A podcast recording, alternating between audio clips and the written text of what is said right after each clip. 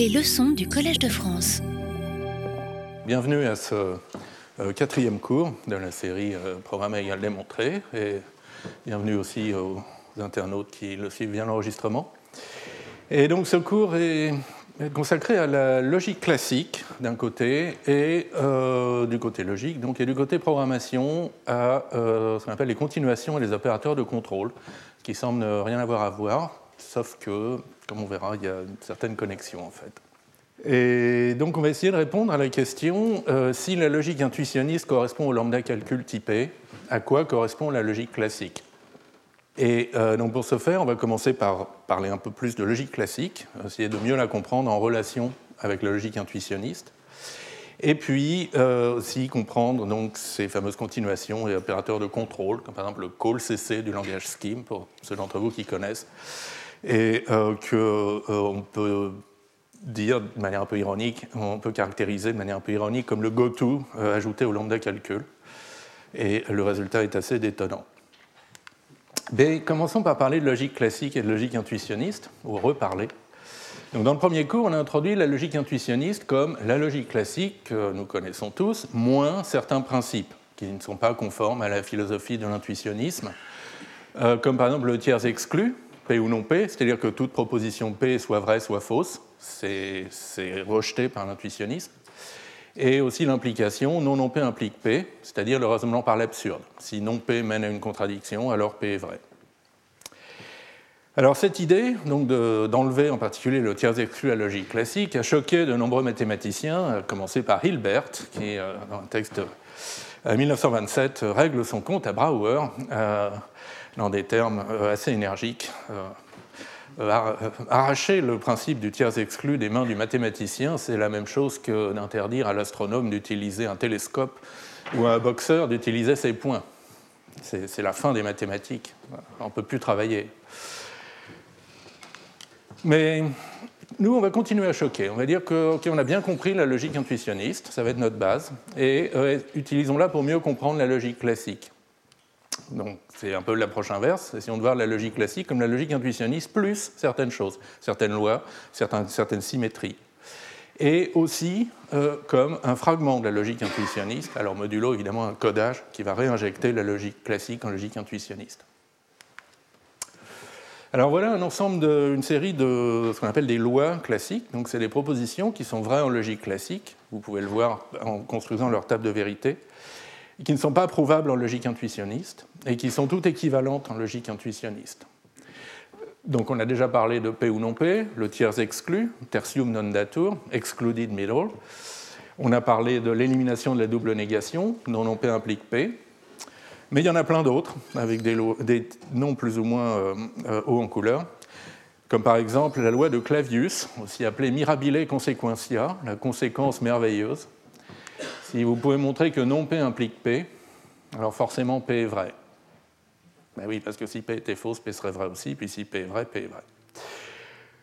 Euh, une variante, la loi de Peirce, donc qui, est, euh, qui est due au mathématicien, pardon, au, philosophe euh, américain du 19e siècle, Peirce, et qui est intéressante parce qu'elle ne fait intervenir que l'implication.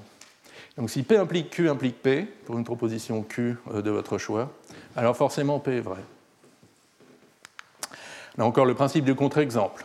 Si une implication est fausse, P implique Q est fausse, c'est que P est vrai et Q est fausse. On a la formule de Tarski, qui est soit P, soit P implique Q. On a le principe de linéarité, soit P implique Q, soit Q implique R, pour des formules de votre choix. etc., euh, etc.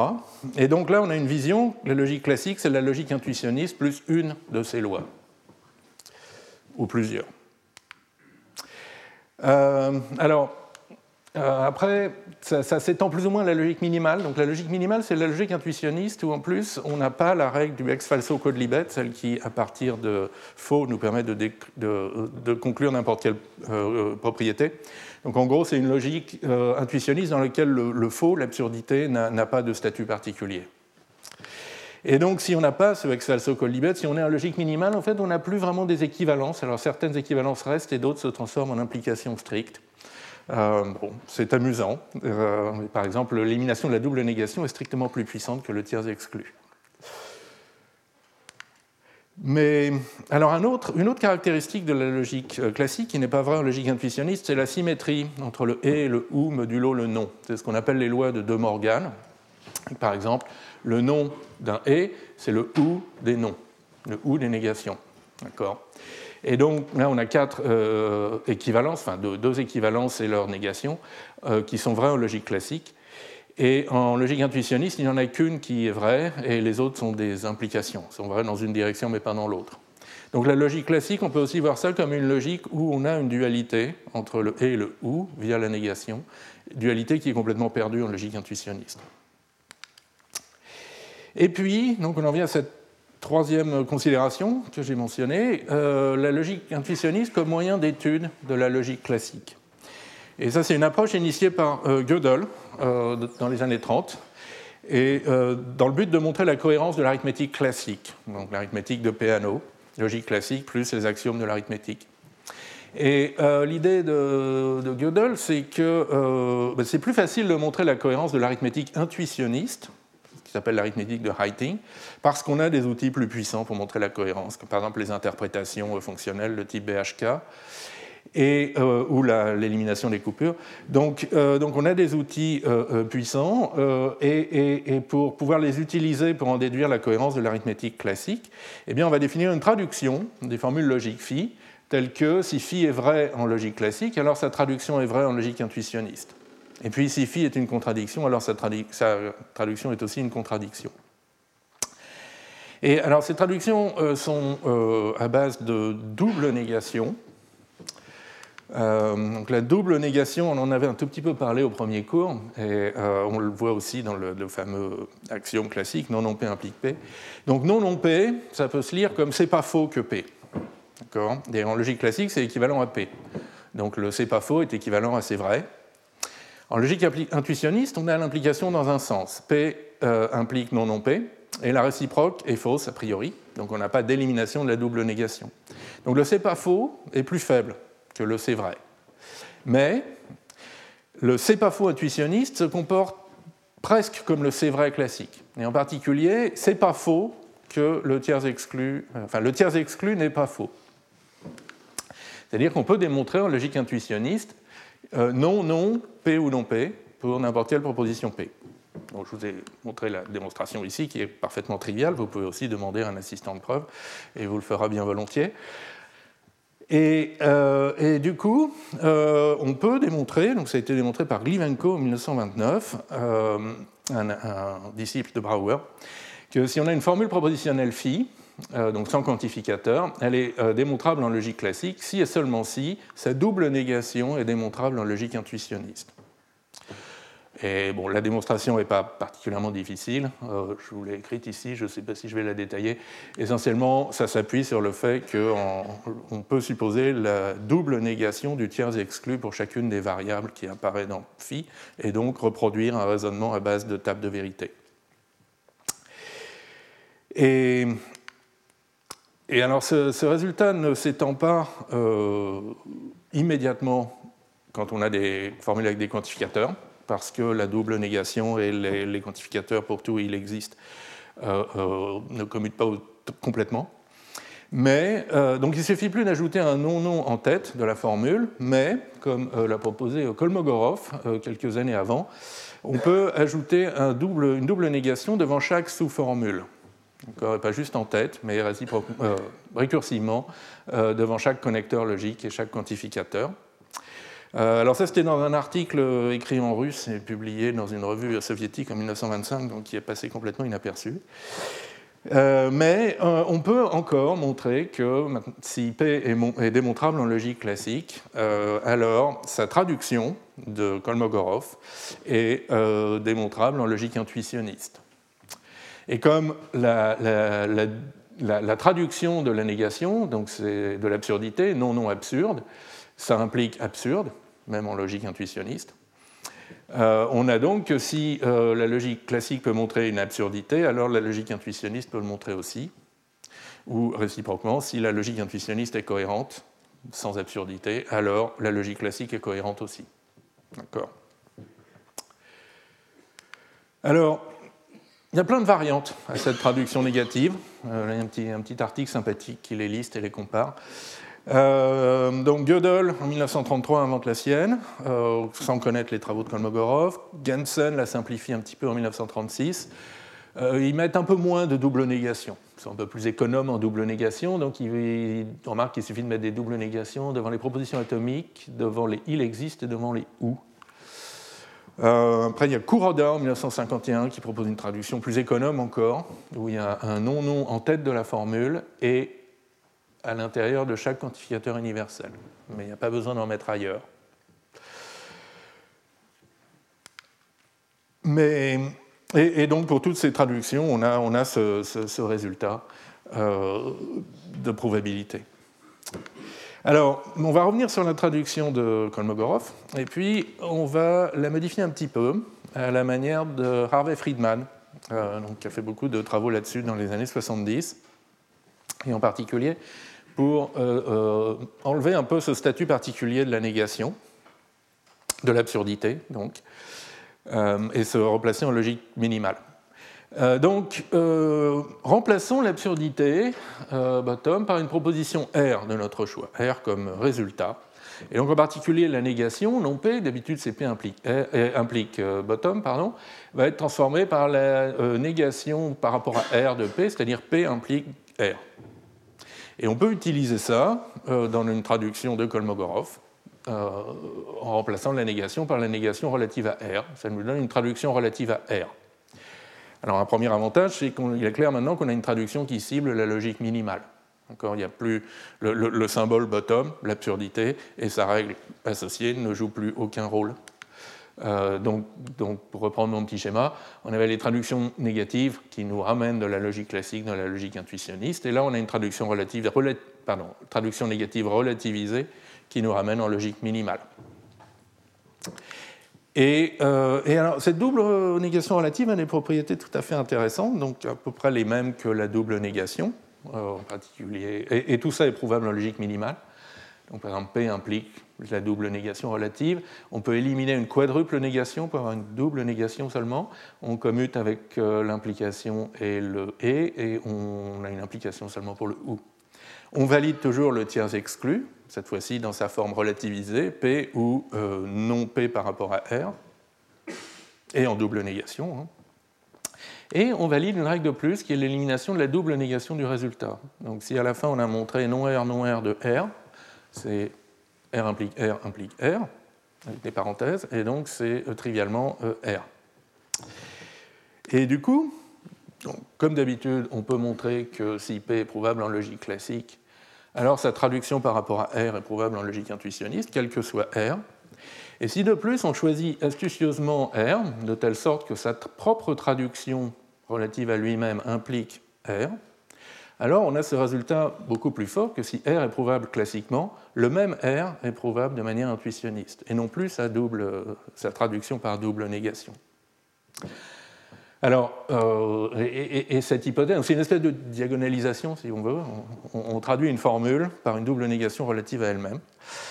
Et, euh, et, cette hypothèse que la traduction de R par rapport à R implique R est vraie dans un certain nombre de cas utiles. Par exemple, si R est une formule atomique, A, donc en arithmétique, typiquement, c'est la forme f de x1 xn égale 0, où f est une fonction euh, récursive calculable.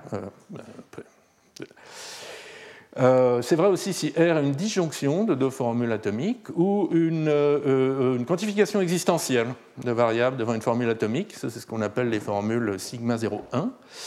Et enfin, si R est de la forme une série de pour tout, une série de il existe, une formule atomique. Et ça, c'est une formule pi 0,2. Et donc le théorème de Friedman, qu'il a montré dans la fin des années 70, c'est que toute formule pi02 prouvable en arithmétique classique est aussi prouvable en arithmétique intuitionniste. Donc peut-être dans la preuve d'origine en arithmétique classique, on a utilisé le tiers exclu, mais ce n'était pas essentiel. Une autre preuve existe qui n'utilisera pas le tiers exclu ou aucune autre propriété classique. Alors, c'est un résultat qui a l'air extrêmement fort. Euh, du coup, euh, à quoi sert la logique classique, n'est-ce pas? En fait, euh, alors c'est un résultat impressionnant, mais quand même limité. Il est limité par le fait que les formules atomiques de euh, l'arithmétique sont assez simples, d'accord Elles sont toutes décidables. au sens où on peut, on, peut, par le calcul, pour des x1, pour des x1 xn donnés, calculer la fonction f et vérifier si elle est égale ou non à 0. Et c'est pour ça qu'on a, entre guillemets, pas vraiment besoin du tiers exclu pour raisonner sur la formule pi 02, parce qu'on peut décider beaucoup de choses. Et donc, un exemple classique d'énoncé où le tiers exclu est, essentiel en logique classique, donc c'est mon exemple favori, pour toute machine euh, de Turing M, soit M termine, soit M ne termine pas. D'accord? Donc, c'est assez prouvable en logique classique, et on a vu au premier cours qu'il n'y avait pas de démonstration en logique intuitionniste. Et, pourquoi ça ne contradit pas le, le théorème de Friedman? C'est parce que ce prédicat termine de M n'est pas une formule atomique. D'accord? Euh, Ce qui est atomique, c'est est-ce que l'exécution d'une machine M pour n étapes est égale à terminer ou différent de terminer, parce que ça, c'est complètement calculable. En revanche, euh, termine, il y a une quantification supplémentaire. Une machine termine s'il existe un nombre d'étapes tel que exact dit qu'elle termine, et une machine diverge si pour tout nombre d'étapes, euh, exact dit qu'elle ne termine pas. Et là, on sort euh, de ces fameuses formules pi 02, et là, on a un énoncé qui est vrai en logique classique, mais pas en logique intuitionniste. Bien. Et maintenant, passons à quelque chose de complètement différent. Maintenant, euh, on va parler plutôt de programmation et de langage pendant un petit moment. Et euh, on va parler en particulier de continuation. Euh, alors, une manière de, te donner une notion de, continuation, c'est de considérer un programme fonctionnel, P, et dedans il y a une sous-expression, petit a. Et euh, la continuation de petit a, excusez-moi, une erreur, la continuation de petit a, c'est la suite des calculs qui restent à exécuter une fois qu'on a évalué a pour finir euh, d'évaluer p. On peut voir dans l'évaluation de p, il y a trois étapes. D'abord, on fait des choses, ensuite, on commence à évaluer a, on obtient une valeur, et là, on, finit par la continuation de A, c'est-à-dire euh, euh, le calcul qui mène de la valeur de A au résultat final de P. Et donc on peut voir cette continuation comme une fonction qui prend la valeur de A et rend la valeur de P. D'accord Alors un petit exemple, euh, très bête, juste des expressions arithmétiques qu'on va évaluer de gauche à droite. donc la sous-expression A1 plus 2, euh, quelle est sa continuation? Ben, L'idée, c'est qu'une fois qu'on aura évalué 1 plus 2, il restera à calculer 3 plus 4 et faire le produit. Donc, c'est la fonction lambda v, v fois 3 plus 4. Et la continuation de A', qui est 3 plus 4, ça va être lambda v 3 fois v. Alors, pas 1 plus 2 fois v, parce qu'une fois qu'on aura évalué euh, A', c'est qu'on aura déjà évalué 1 plus 2, on évalue de gauche à droite. Donc 1 plus 2 sera déjà évalué en 3, 3 plus 4 nous donnera une valeur V, et il restera à multiplier 3 par cette valeur V. D'accord? Alors, à quoi nous sert ce concept? Euh, Une des utilités, c'est justement, dans un langage de programmation, d'expliciter, de définir précisément la stratégie d'évaluation, l'ordre dans lequel les calculs sont, effectués. On a vu ici qu'il y a un lien quand même très fort entre ces continuations et l'ordre des calculs. Si on avait évalué de droite à gauche, les continuations seraient différentes. Et donc, expliciter les calculs, c'est aussi un moyen, euh, pardon, expliciter les continuations, c'est aussi un moyen de euh, euh, préciser la stratégie d'évaluation, l'ordre dans lequel on effectue les calculs. Et par exemple, pour les langages fonctionnels, on a deux stratégies d'évaluation classiques l'appel par valeur, l'appel par nom. Donc, dans l'appel par valeur, le call by value en anglais, donc CBV, euh, quand on a un appel de fonction, lambda xm appliqué à n, on commence par évaluer, donc réduire en une valeur l'argument n, une valeur étant une lambda abstraction ou une constante. Puis on lit cette valeur au paramètre formel x et on continue le calcul dans le corps de la fonction m. Donc m voit une valeur liée à x.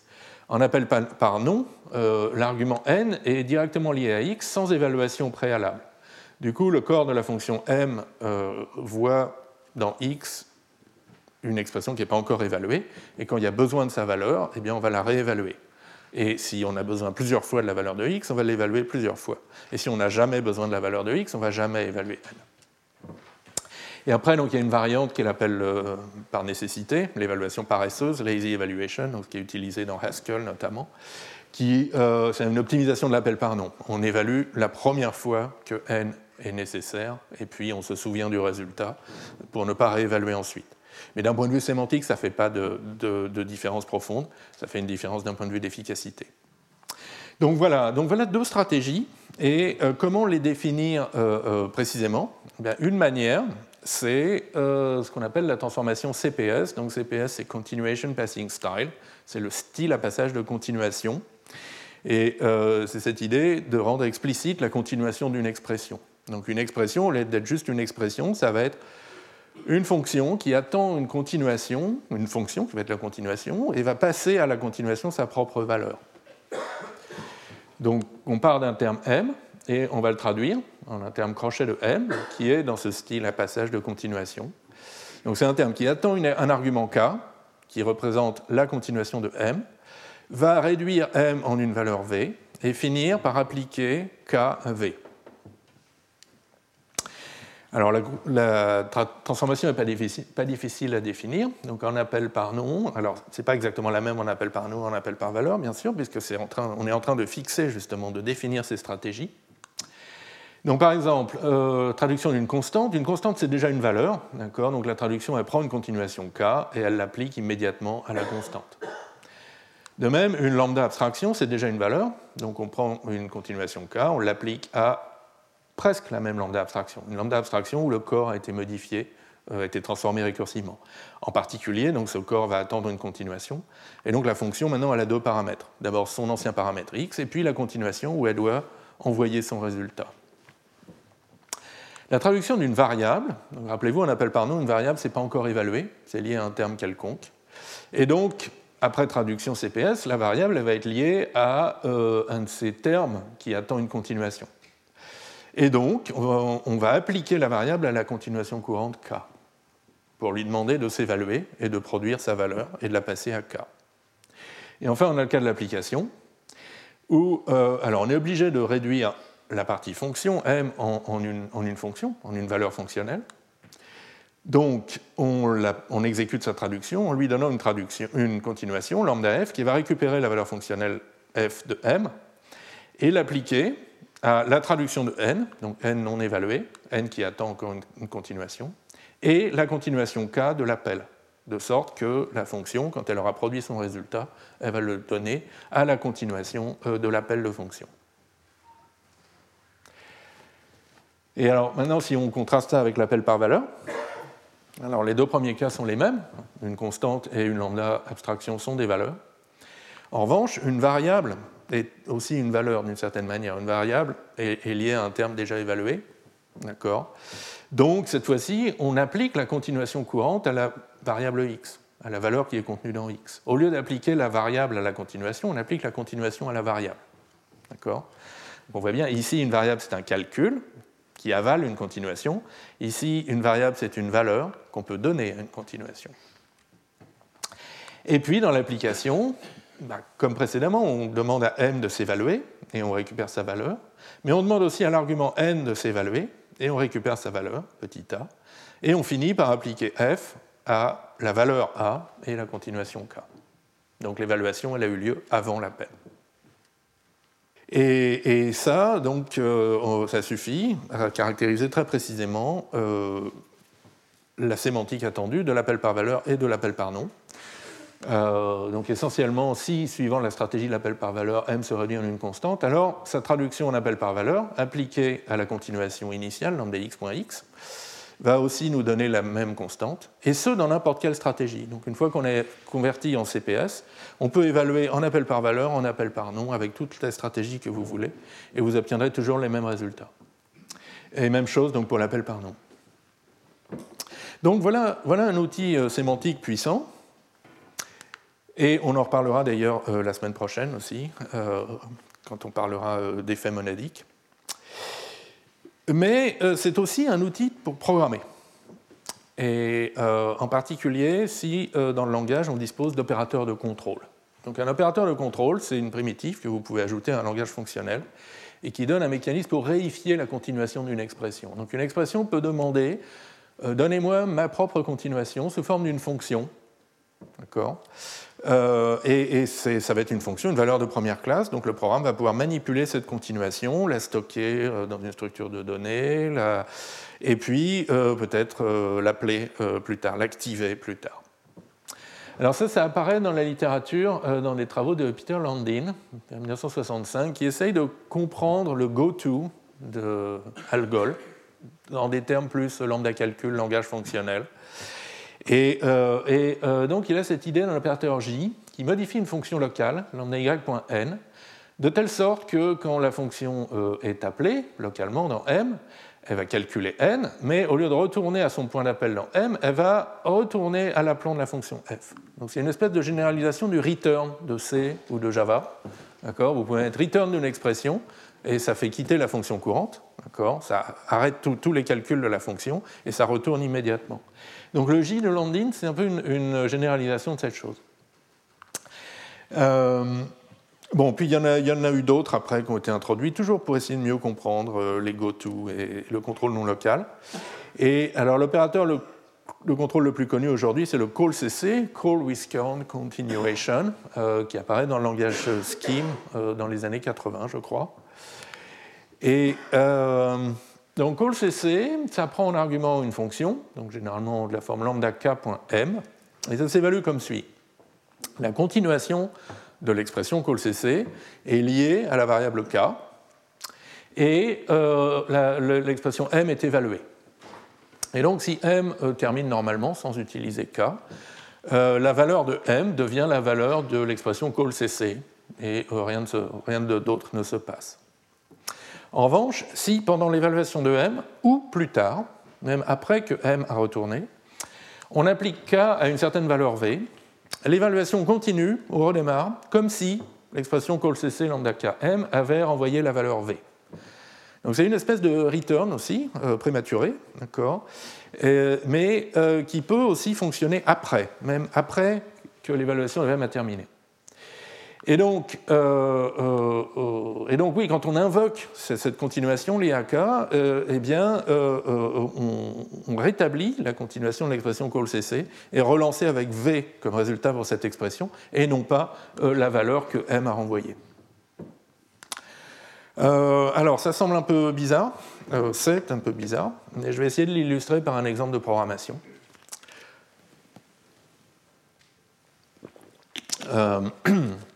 Donc quand vous avez des bibliothèques, pour les listes, pour les ensembles, pour les multi-ensembles, enfin pour les collections, euh, vous avez souvent un itérateur impératif dedans, iter.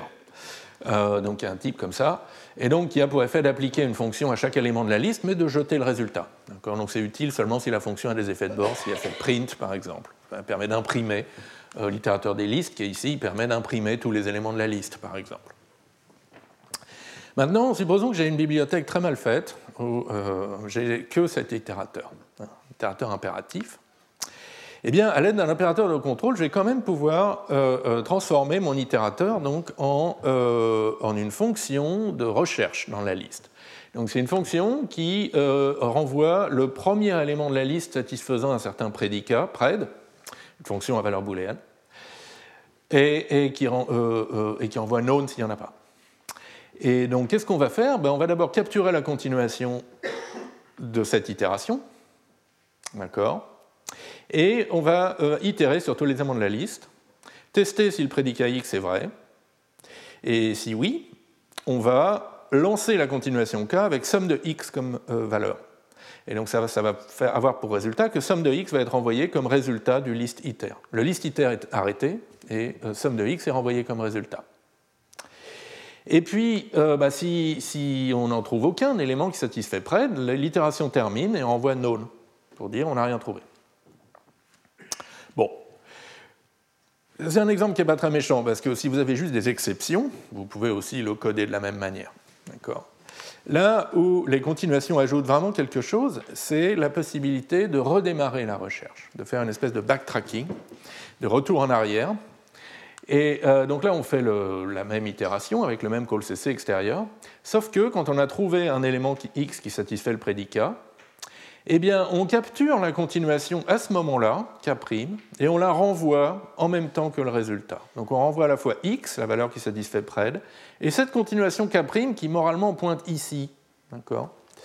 Euh, et, on voit bien que si jamais on relance cette continuation K' plus tard, ben on va redémarrer la recherche exactement où on l'a arrêté ici. Et donc on va aller chercher le prochain élément de la liste qui satisfait le prédicat.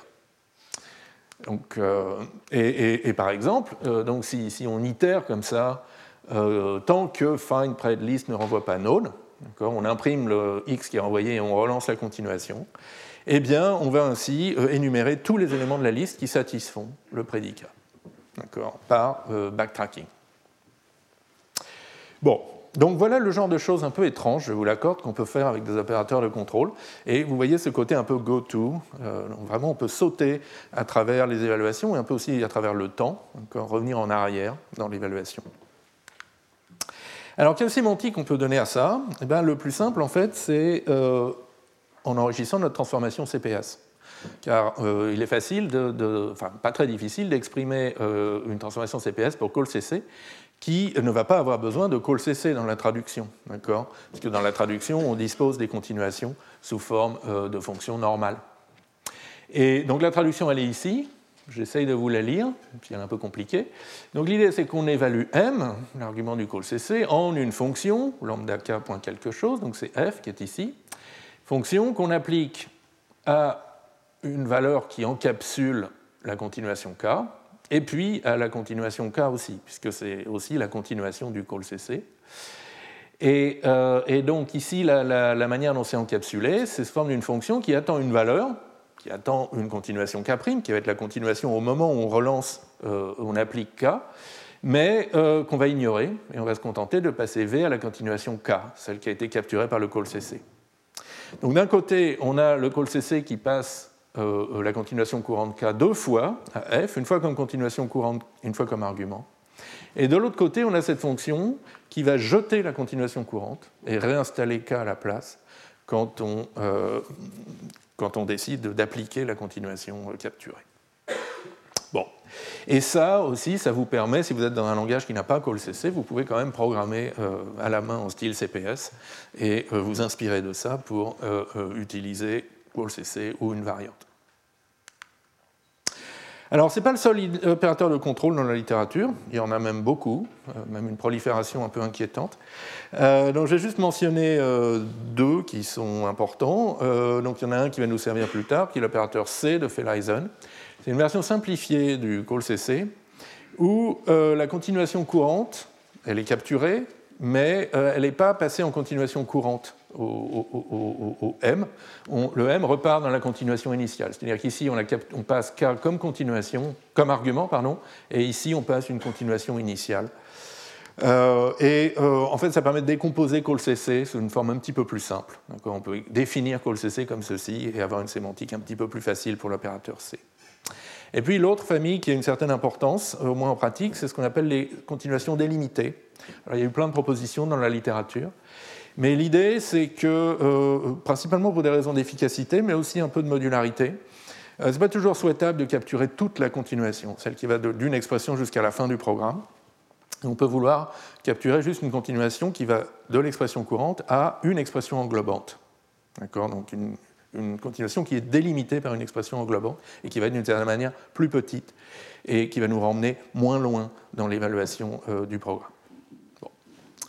Voilà, donc j'en dirai pas plus là-dessus, euh, parce que euh, maintenant il est temps de faire le lien entre logique classique d'un côté, ce qu'on a appris jusqu'ici, et continuation et, et, opérateur de contrôle de l'autre. Et donc ça, c'est des travaux de la fin des années 80, en particulier dans la thèse de Chet Murphy, Extracting Constructive Contents from Classical Proofs, et euh, donc dans, cette thèse, euh, Murphy met en évidence une correspondance dans, le style de Curie Award entre euh, la transformation CPS en appel par nom, du côté programmation, et la traduction négative de Kolmogorov relativisée par Friedman du côté démonstration. Et plus précisément, il observe que cette traduction négative modulo Curie-Howard, décrit l'effet de la transformation CPS sur les types. Donc la transformation CPS, comme je vous l'ai montré jusqu'ici, elle marche très bien sur du lambda calcul pur, lambda calcul non typé, mais elle marche aussi très bien avec du lambda calcul typé. Et en particulier, elle préserve les types. Donc si vous transformez un terme de type euh, int, alors vous n'allez pas obtenir un terme de type int, mais vous allez obtenir un terme qui est bien typé, dont le type est relié au type int. Et il est relié par cette transformation euh, des types simples, euh, qui est définie ici. Et je vais essayer de vous donner une intuition. Euh, j'ai un terme en style direct qui a le type t. Donc on a dit il va devenir une fonction qui attend une continuation, une fonction lambda k, trois petits points. Et la continuation k euh, attend une, euh, une certaine valeur de type t, ou presque, enfin t étoile. Et une fois qu'on lui aura donné cette valeur, elle va produire le résultat du programme, qui est lui un certain type R qu'on peut fixer en paramètre. Donc la continuation K elle a pour type T étoile flèche R, et le terme transformé lui-même, qui est une fonction euh, qui prend un T étoile flèche R et qui va rendre un R, R étant le résultat final du programme. Donc ça nous donne la transformation euh, qui est définie ici. Donc on se fixe un type R pour le programme complet. Et donc la transformation d'un type, c'est T étoile flèche R flèche R. Et l'étoile, alors pour un type de base comme int, ça ne change rien. D'accord? Donc un terme de type int devient int flèche r flèche r. Mais si euh, le terme est lui-même de type fonctionnel, la fonction va être un petit peu transformée. Et en particulier, elle va attendre une traduction de t et produire une traduction de s. D'accord? Donc voilà, donc là c'est un petit peu pénible à, définir et à expliquer, mais on arrive à euh, définir cette transformation des types simples et à montrer une euh, préservation du typage. D'accord? Donc si vous avez un terme m de type t sous certaines hypothèses, alors sa transformation euh, CPS en appel par nom a le type transformer le T si les hypothèses ont, eux-mêmes leur, voient leur type transformé. Et l'observation de Murphy, c'est que cette transformation des types simples correspond à la traduction négative relativisée de Kolmogorov pour le fragment implicatif. D'accord? Donc rappelez-vous, euh, pour une formule atomique, on la traduit en non R, non R, A. Pour une implication, on la traduit en non R, non R, traduction de P implique traduction de Q. Et maintenant, si on déroule un peu nos définitions, on peut écrire traduction de P sous la forme non R, non R, P étoile, c'est-à-dire P étoile implique R implique R, avec A étoile égale A, c'est-à-dire une formule atomique, et P implique Q étoile comme étant traduction de P implique traduction de Q. D'accord? Donc j'ai juste reformulé la traduction de Kolmogorov. Et maintenant, si je lis l'implication comme une flèche, euh, j'ai bien euh, la même chose que ma transformation des types euh, pour la transformation CPS en appel par nom. Et, maintenant, en fait, cette correspondance, s'étend aux autres connecteurs logiques. Le et, le ou, la fausseté, le pour tout et le il existe parce que vous pouvez étendre la transformation à système F, donc maintenant vous avez un pour tout dans les types, et puis vous pouvez l'étendre au type inductif non dépendant, donc au type algébrique. Alors les types dépendants, ça ne va pas du tout, mais euh, les types inductifs non dépendants, donc juste des types algébriques usuels, ça marche, et ça vous suffit pour définir les types euh, produits, qui interprètent la conjonction, somme, qui interprète la disjonction, et sigma, qui interprète le il existe, et le type vide, qui interprète l'absurdité. D'accord? Donc, euh, et, là, je vous ai écrit euh, justement comment on étend la transformation CPS en appel par nom pour, donc pour le polymorphisme, pour les pour-tout, avec le grand lambda et l'application de type, et puis pour les types inductifs non dépendants, donc avec les constructeurs, et la construction d'élimination. Et c'est un peu pénible à écrire parce qu'il y a les trois petits points, mais c'est tout à fait intuitif. Il n'y a, rien de compliqué dans cette traduction. Et euh, du coup, on obtient en fait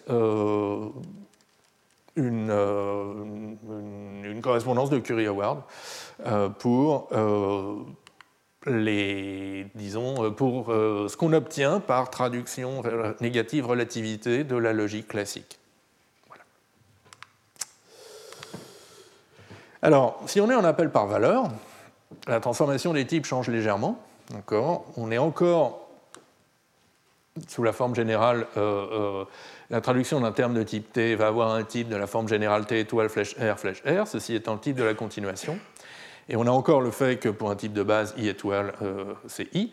En revanche, maintenant, pour une fonction de type t flèche s, sa traduction, elle attend une valeur, elle attend plus un calcul qui va renvoyer un s, donc elle attend une valeur, donc quelque chose de type t étoile, et non plus euh, traduction de t, mais toujours renvoyer un calcul, quelque chose qui attend une continuation, donc dont le type est traduction de s. Alors les résultats de préservation du typage euh, s'étendent à cette transformation CPS en appel par valeur, et elle correspond à une autre traduction par double négation, qui est une variante de la traduction de Kuroda qu'on a vue, celle que j'appelais économe parce qu'elle met un peu moins de double négation. Et, euh, donc, euh, bah, encore une fois, on peut mettre la traduction sous la forme donc non, non, R, non R, non R de P étoile. Donc P étoile implique R implique R. Et avec A étoile égale A si A atomique. Et euh, donc le CPS en appel par valeur, c'est euh, ici on prend la traduction de P flèche Q comme étant P étoile flèche traduction de Q, pardon, le P flèche Q étoile comme étant P étoile flèche traduction de Q, alors que Kuroda, lui, il dit P étoile flèche Q étoile. Et alors, comment ça se fait? Enfin, Comment ça se fait? Donc, que certaines euh, traductions par double négation correspondent à des transformations CPS et pas d'autres Donc la traduction négative de Kuroda d'origine, ne correspond pas à une traduction CPS. Celle de Gödel et celle de Gensen non plus. Et essentiellement, c'est parce que euh, toutes ces traductions euh, négatives préservent bien les types, mais ne préservent pas la sémantique dynamique. D'accord? Euh, Et calculent pas les mêmes choses. Alors que les deux traductions CPS que nous avons vues, par un appel par valeur, un appel par nom, il y a une correspondance très, très précise entre ce qui est calculé après traduction CPS et ce qui est calculé avant. Mais donc, on a quand même trouvé deux euh, traductions euh, par double négation qui correspondent exactement euh, aux traductions CPS. Alors, l'étape d'après, c'est les travaux de Tim Griffin, donc lui aussi à la fin des années 90, et en parallèle avec les travaux de Murphy. Donc, Griffin observe que euh, les opérateurs de contrôle, call CC et le C de Felizen, peuvent recevoir des types et que ces types correspondent à des lois de la logique classique. Alors par exemple, quel est le type de call CC D'accord? Alors, rappelez-vous euh, comment on utilise callcc, callcc lambda k.a, et donc l'effet c'est de capturer la continuation de l'expression, de l'allier à k, et puis d'évaluer a. Donc le type de a, on va l'appeler grand X, donc euh, c'est le type ici, d'accord, de, l'argument euh, fonctionnel de callcc. C'est aussi le type du résultat de callcc, puisque si A termine normalement, il va renvoyer callcc renvoie la valeur de A.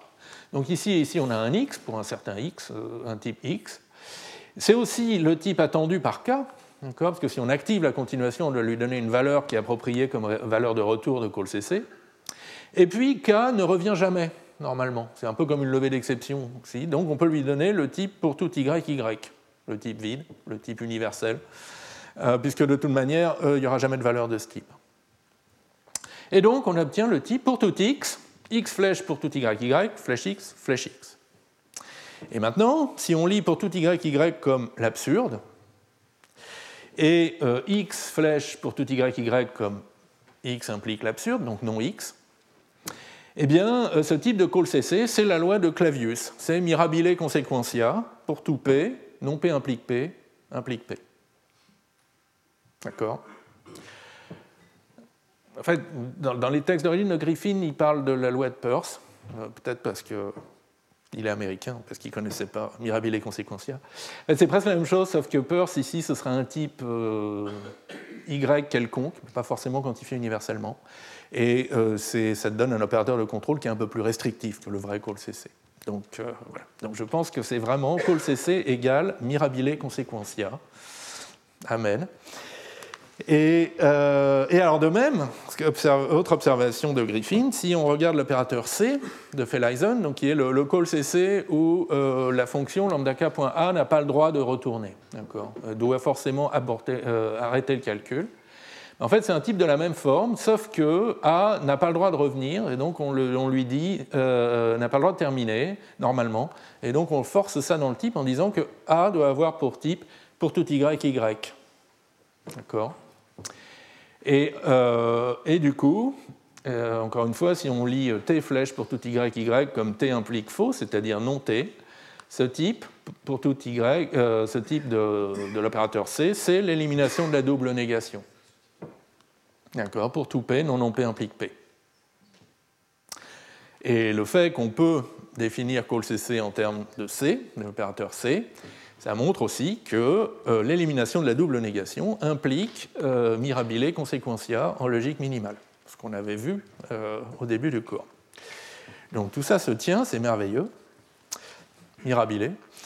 Et, et alors, on peut aller plus loin, bien sûr. Donc on a vu que la loi de Clavius implique le tiers exclu en logique minimale. Donc ça veut dire qu'il y a un terme de preuve qui, à partir de l'opérateur call-cc, qui a pour type la loi de Clavius, nous construit un terme qui a pour type le tiers exclu. Donc qui a pour type, pour tout P, P ou euh, non P, euh, P ou euh, P implique absurde, P flèche absurde. Et d'ailleurs, le voilà, ce terme, il n'est pas très compliqué. Donc pour tout P, donc grand lambda P, call CC d'une fonction donc, qui reçoit une continuation K qui euh, est, euh, pardon, oui, qui est euh, P ou non P implique l'absurde. Et donc, qu'est-ce qu'il choisit de faire ce, terme? Donc, ce terme, il doit renvoyer soit in left, soit, in, soit 1, soit 2. D'accord? 1 s'il prétend que P est vrai, 1 2 s'il prétend que non P est vrai. Donc, il prétend que non P est vrai. Donc, il renvoie 1 2 avec en argument un terme de preuve pour non P. C'est-à-dire une fonction qui prend un P, une preuve petit p de grand P, et doit euh, produire euh, la fausseté. Et la fausseté, il la produit en appliquant la continuation K à 1 1 de P. Bon, on n'y comprend rien. Alors, on va faire une petite pièce de théâtre. D'accord. Donc, euh, inspiré de Faust, donc c'est Phil Wadler en fait qui, qui, a écrit euh, ce petit texte euh, que j'ai repris. donc, c'est un dialogue entre le diable et Faust, et le diable propose un pacte à Faust. Ou bien, petit a, je vous offre un million d'euros, ou bien, petit b, vous me donnez un million d'euros et je vous accorde un souhait de votre choix. Faust est surpris, il a l'habitude de pactes plus, méchants que ça, euh, il n'a même pas besoin, est-ce que je peux garder mon âme? Et il dit oui, oui, vous pouvez garder votre âme. Mais attention, c'est moi qui choisis entre petit a et petit b. Faust dit d'accord, je prends le pacte, et le diable dit je choisis petit b. Donc si vous me donnez un million d'euros, je vous accorde un souhait de votre choix. Et alors au bout d'un certain temps, Faust a réussi à économiser son million d'euros et euh, le donne au diable. Et là, le diable dit merci, finalement j'ai changé d'avis, je choisis A. Voici un million d'euros. C'est le million d'euros que Faust vient de lui donner, évidemment. Euh, donc bon, il n'y a pas de gagnant dans ce pacte, bon, il n'y a pas de perdant non plus. et ben, c'est exactement ce qui fait notre terme ici. Je vous le précise. Euh, donc le terme, il renvoie à 1 2. Donc il choisit le cas non P. Donc non P, c'est P implique n'importe quoi. Donc c'est si vous me donnez P, je vous accorde un souhait quelconque. D'accord? Et d'ailleurs, euh, euh, et donc il renvoie la construction de non P qui est donc cette fonction de type P flèche faux. Alors si le reste de la preuve n'utilise pas cette affirmation non P, tout va bien. C'est comme si Faust ne revient jamais voir le diable. D'accord? Rien ne se passe. En revanche, si le reste de la preuve utilise cette, euh, cette construction de non-P, c'est-à-dire cette fonction de type P flèche euh, absurde, ben, le seul moyen de l'utiliser, c'est de lui passer une preuve de P, afin de dériver une absurdité. Donc c'est comme Faust qui arrive avec plein d'argent pour essayer euh, d'avoir son souhait.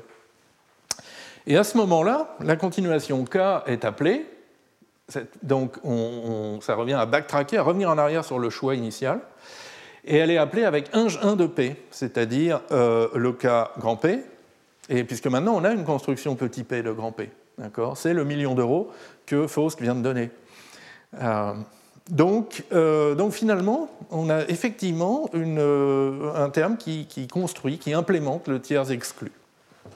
Alors, vous pouvez vous amuser à, regarder le terme la double négation, donc l'opérateur grand C, et essayer de deviner quel pacte euh, faustien il est en train de jouer avec le reste de la preuve. Euh, bon, mais c'est quand même complètement choquant. Euh, c'est pour ça que j'ai mis partout des gros guillemets autour de construction, parce que dans le premier cours, on a vu qu'il n'existe pas de construction sans guillemets, de construction au sens de l'interprétation BHK, Bauer, Heiting, Kolmogorov, du tiers exclu. Parce que si on avait une telle construction, on pourrait justement décider le problème de l'arrêt. Toujours ma, formule euh, logique favorite pour toute machine de Turing, soit euh, M, soit M termine, soit M ne termine pas.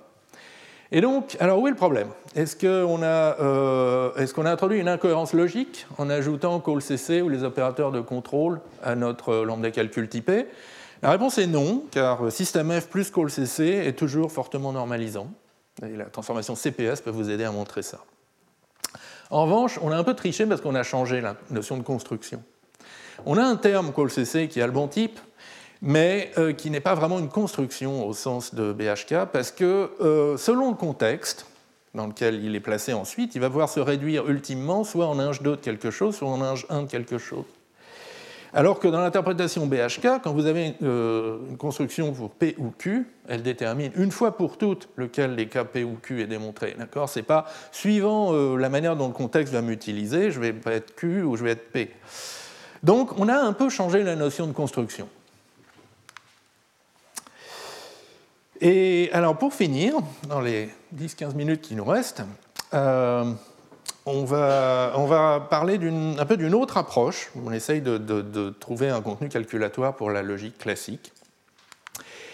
Euh, et on essaye en plus de rétablir cette dualité qu'on a perdue. Donc vous vous souvenez de cette dualité entre conjonction et disjonction via la négation que vous donnent euh, les règles de De Morgan en logique classique?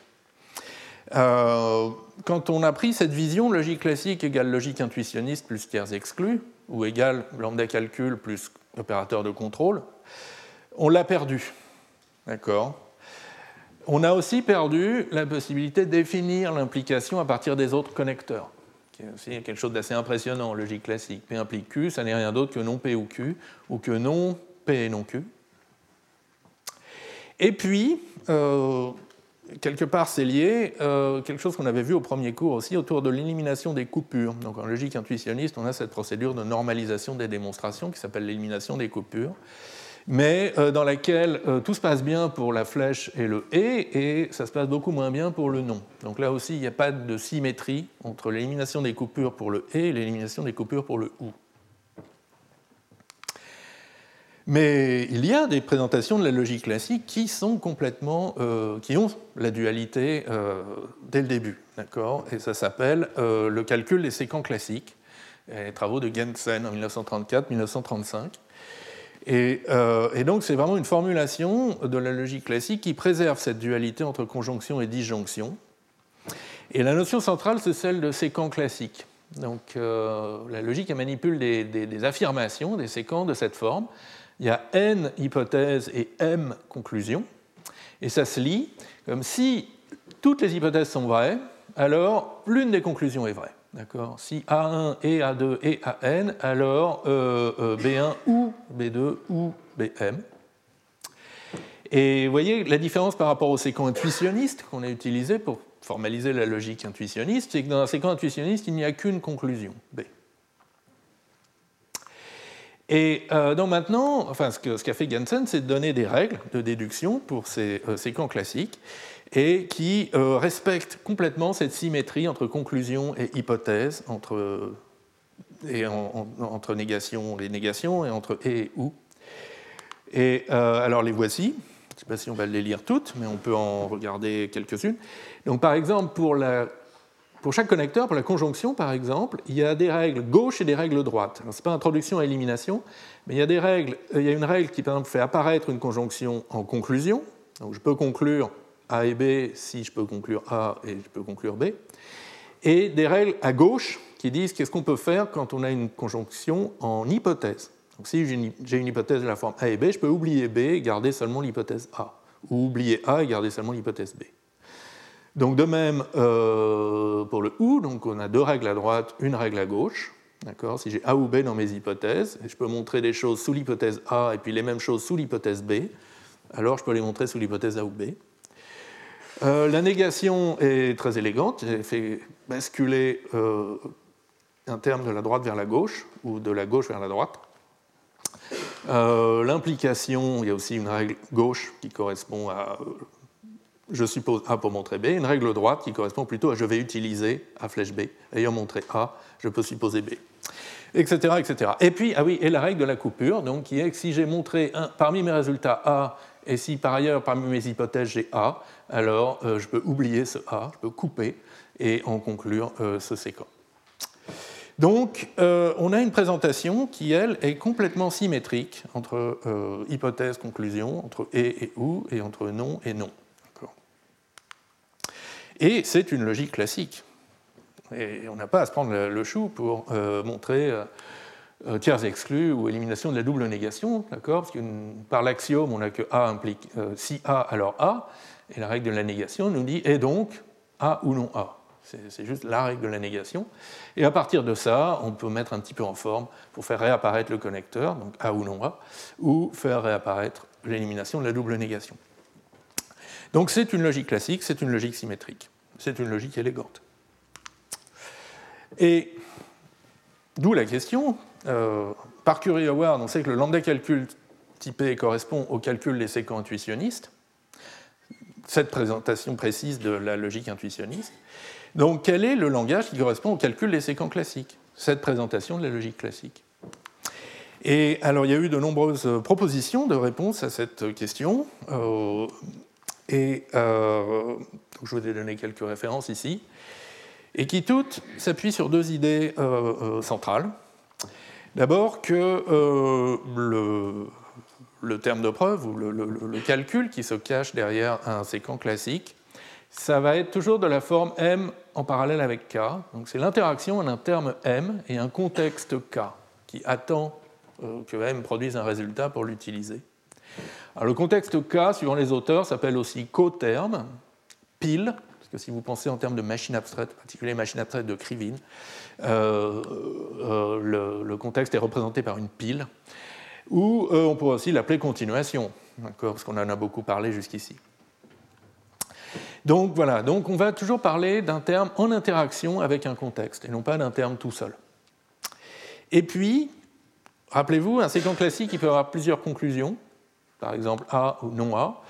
Et, euh, donc, euh, il faut avoir des contextes avec plusieurs trous, ou des continuations avec plusieurs points d'entrée. Et ça, c'est un peu prise de tête. Et euh, en fait, on les identifie, ces, ces points d'entrée, ces trous, par des variables, alors qui ne sont pas de la même sorte que les variables x liées par des lambda, qui sont des variables normales, donc on va appeler des covariables, des variables de continuation. Alors, ce, qui suit, c'est un bref aperçu d'un excellent article de Phil Wadler, Call by Value is dual to Call by Name, 2003. Et, euh, donc, euh, donc, Wadler, il dit ben, on a besoin de trois euh, jugements de typage. D'accord? Donc, on a les calculs, les termes, les contextes. Je ne vous décris pas encore vraiment la syntaxe des termes et des contextes, ça va venir tout seul après. Mais l'idée, c'est qu'on a trois jugements de typage. Donc, il y en a un qui est un calcul, donc un, un M en parallèle avec K, va avoir pour type un séquent classique, où les hypothèses ont été décorées par des variables x et les conclusions par des covariables alpha. Et ça peut se lire comme une espèce de contrat. Si les x reçoivent des valeurs de type A, l'exécution de C va finir par passer à l'une des continuations alpha j, une valeur du type bj. Et puis, après, on a besoin de raisonner euh, à droite et à gauche. Donc, on a besoin de focaliser à droite sur une des conclusions B, et qu'on va préciser par un terme M, on va expliquer un peu le calcul correspondant. Et là, le contrat, c'est que si m, quand m termine, soit il va produire une valeur de type B, soit il va invoquer une autre des continuations, avec une valeur du bon type. Et puis, parfois, on a besoin de se focaliser à gauche dans les hypothèses. Et là aussi, on, peut, on pourra développer une des hypothèses A par une continuation K. Et alors, ça fait un système qui est assez impressionnant mais euh, je vous donne juste le principe. Donc l'idée, c'est d'abord, avant de tout décorer avec des termes, on va focaliser nos règles. D'accord? Donc on va prendre un stabilo jaune et surligner l'hypothèse ou la conclusion importante, active. D'accord? Par exemple, ici, pour cette règle-là, la conclusion importante, c'est A et B, et on a deux hypothèses où c'est A et c'est B. Là, la conclusion importante, c'est non A, et ça devient une hypothèse importante A. Donc on a joliment focalisé nos trucs. Euh, la coupure, ça veut dire qu'on a focalisé à, droite et à gauche sur la même chose, on peut couper. Et puis il y a des règles ici qui disent si on part de quelque chose non focalisé, ben, on peut choisir de surligner quelque chose. Et après, eh ben, oh, pardon, on annote tout ça avec des lambda termes. Un petit peu plus riche parce qu'on a besoin de plus de constructeurs, mais par exemple, le A flèche B à droite, à droite, bien sûr, ça va être une lambda abstraction. Et puis le A flèche B à gauche, on sent que ça va être une forme d'application. En fait, ça va être euh, un terme appliqué à un contexte. L'idée, c'est que on attend une fonction, on l'applique au terme et on file le résultat au contexte. Et puis on peut jouer à ce petit jeu comme ça pour toutes les constructions. Et puis ça nous donne une syntaxe pour nos termes. Et puis on peut essayer de lui donner un peu de sens. On voit que dans les termes, on a principalement des constructeurs. Par exemple, pour les, paires, pour les conjonctions, on a besoin de construire des, des produits, de faire des paires. Pour les sommes, on a besoin d'injecter, injection 1, injection 2.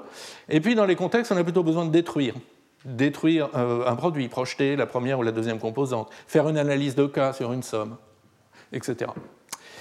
Et, finalement, ça donne un peu de sens à ce calcul, mais qui est vraiment, euh, il y a vraiment des continuations partout. Et euh, par exemple, vous pouvez, en guise d'exercice, essayer d'écrire le terme qui code l'élimination de la double négation. D'accord? Vous avez la démonstration ici, elle n'est pas très compliquée. Euh, maintenant, il n'y a plus qu'à la noter avec des termes et des cotermes. Et le résultat n'est pas joli. Et euh, donc, juste pour finir, euh, donc on a des termes et des cotermes, et bien sûr, on peut évaluer. On peut se donner des, termes des règles de réduction qui sont typiquement de la forme. Dans le terme, on a un constructeur, et dans le coterme, on a le destructeur qui lui correspond. Par exemple, dans le terme, on a une paire. Dans le coterme, on veut projeter la première composante de la paire. Alors, ben, c'est ce qu'on fait. D'accord? Euh, euh, Celle-ci est très jolie. Si on a la négation d'une continuation dans le terme et la négation d'un terme dans la continuation, on échange terme et continuation, bien sûr, et puis on continue. Euh, là, quand on a une lambda abstraction et qu'on est prêt à appliquer à n, on va dire ben, continuons par évaluer n et une fois qu'on aura son résultat, on va le passer alors, à cette, une de ces continuations bizarres avec le lieur mu, qui va continuer à évaluer m en parallèle avec k. Et puis, ces fameux mu, justement, ils viennent avec des, euh, bêta-réductions. D'accord? Donc, si on a une continuation de la forme mu, on peut lui donner à manger un terme. Et si on a un terme de la forme mu, on peut lui donner à manger une continuation. Alors, le problème, donc tout ça est très joli, très symétrique, mais pas confluent au sens où on a des termes, typiquement quand vous avez un mu en parallèle avec un mu, qui peuvent se réduire de deux manières complètement différentes. Et ça, c'est pas bon du tout. Rappelez-vous, c'était une des grandes propriétés du lambda calcul que d'avoir une confluence des réductions, de telle sorte que quand il y a une forme normale, elle est unique. Dans ce calcul, quand il y a une forme normale, il y a plusieurs formes normales. Et ça ne va pas. Alors, un moyen de rectifier la situation, c'est d'imposer une stratégie de réduction. De dire, on ne va pas réduire n'importe quand, n'importe comment. Et donc c'est ce que fait Wadler. Alors il y a d'autres approches possibles. On peut par exemple faire de la polarisation, distinguer des occurrences positives et négatives de tout ça, et réduire les, pardon, contraindre les réductions pour que seulement se produise seulement quand il y a un plus qui rencontre un moins. Mais euh, une autre manière, donc peut-être plus simple, c'est d'imposer une stratégie de réduction, un peu comme l'appel par valeur et l'appel par nom en lambda calcul. Et en fait, l'appel par valeur dans ce calcul un peu étrange, c'est euh, de dire que m parallèle à k se réduit seulement si m est une valeur, en particulier si ce n'est pas un mu alpha. Et l'appel par nom, c'est de dire on réduit seulement si k est une covaleur, et donc en particulier pas un mu x. Et, euh, Wadler montre de manière assez convaincante que ça, ça correspond vraiment à l'appel par valeur pour le lambda calcul ou l'appel par nom pour le lambda calcul. Et par exemple, qui est très joli, c'est quand on prend la stratégie par valeur, le type non A et non B se comportent, les, termes de ce type se comportent exactement comme des lambda abstractions, donc des termes de type A flèche B, en appel par valeur. Et en revanche, si vous prenez la stratégie par nom, c'est l'autre codage de l'implication, non A ou B, qui se comporte comme l'implication. D'accord voilà, donc euh, on a à la fois donc, obtenu euh, un calcul symétrique qui correspond à une présentation symétrique de la logique classique, et puis retrouver d'autres raisons pour lesquelles les notions d'appel par valeur et d'appel par nom ont du sens. Bien, écoutez, il est temps de m'arrêter. en guise de conclusion, est-ce qu'on a répondu à cette question? Est-ce qu'une démonstration classique a un contenu calculatoire? Est-ce que c'est intéressant de se poser la question quel est le calcul derrière une démonstration classique? Alors, il y a des grands noms de la logique qui avaient dit non. Euh, par exemple, dans le petit livre Proofs and Types de Girard, Lafont et Taylor, euh, je crois que c'est Lafont qui, dit très clairement euh, il y a un problème. L'élimination des coupures pour le calcul des séquences classiques n'est pas confluente. Il y a le même problème qu'on a trouvé ici. Le fait que certaines configurations peuvent se réduire de deux manières différentes. Et donc, euh, et donc Gérard Lafont-Taylor dit non, ça ne va pas. Euh, il n'y a pas de moyen raisonnable de considérer ces démonstrations comme des algorithmes. En fait, la logique classique n'a pas de sémantique dénotationnelle, au sens de quelque chose qui donne un sens à chaque preuve, sauf la sémantique triviale, où toutes les preuves du même type sont identifiées. Et ceci est relié au comportement non déterministe de l'élimination des coupures, donc ce manque de confluence. Euh, alors tout ce qu'ils disent est vrai, d'accord? Et c'est juste qu'ils mettent la barre très très haut sur qu'est-ce que c'est pour eux que le contenu calculatoire d'une démonstration. Parce que d'après Murphy, d'après Griffin, d'après les L calculistes, euh, oui, une démonstration classique a un contenu calculatoire. Au moins, euh, c'est pas faux qu'une démonstration classique ait un contenu calculatoire. Alors bien sûr, il faut prendre euh, quelques libertés ou être un peu moins exigeant, disons. Il faut accepter de fixer une stratégie de réduction pour contourner le manque de confluence. Ça peut se voir si on fait une transformation CPS, il faut choisir à l'avance s'il va être par nom ou par valeur. Si on introduit des, opérateurs de contrôle dans le lambda calcul, on perd aussi la confluence, donc il faut choisir une, euh, stratégie. Si on utilise un calcul symétrique comme celui de Wadler, là aussi, euh, si on veut une confluence, il faut une stratégie. Et puis, euh, il faut accepter que les constructions, les termes de preuve, sortent du lambda calcul pur et entrent plutôt dans le monde des calculs avec effet.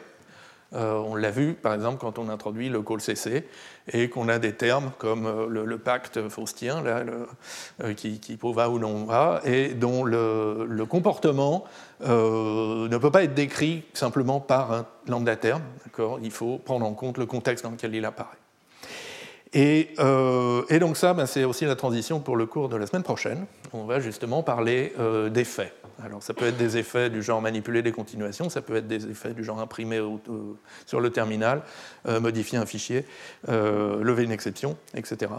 Et donc on va, on va voir un peu qu'est-ce qu'on peut dire là-dessus, et en particulier d'un point de vue programmatoire, mais aussi logique. Voilà, je vous remercie. Retrouvez tous les contenus du Collège de France sur www.colège-2-france.fr.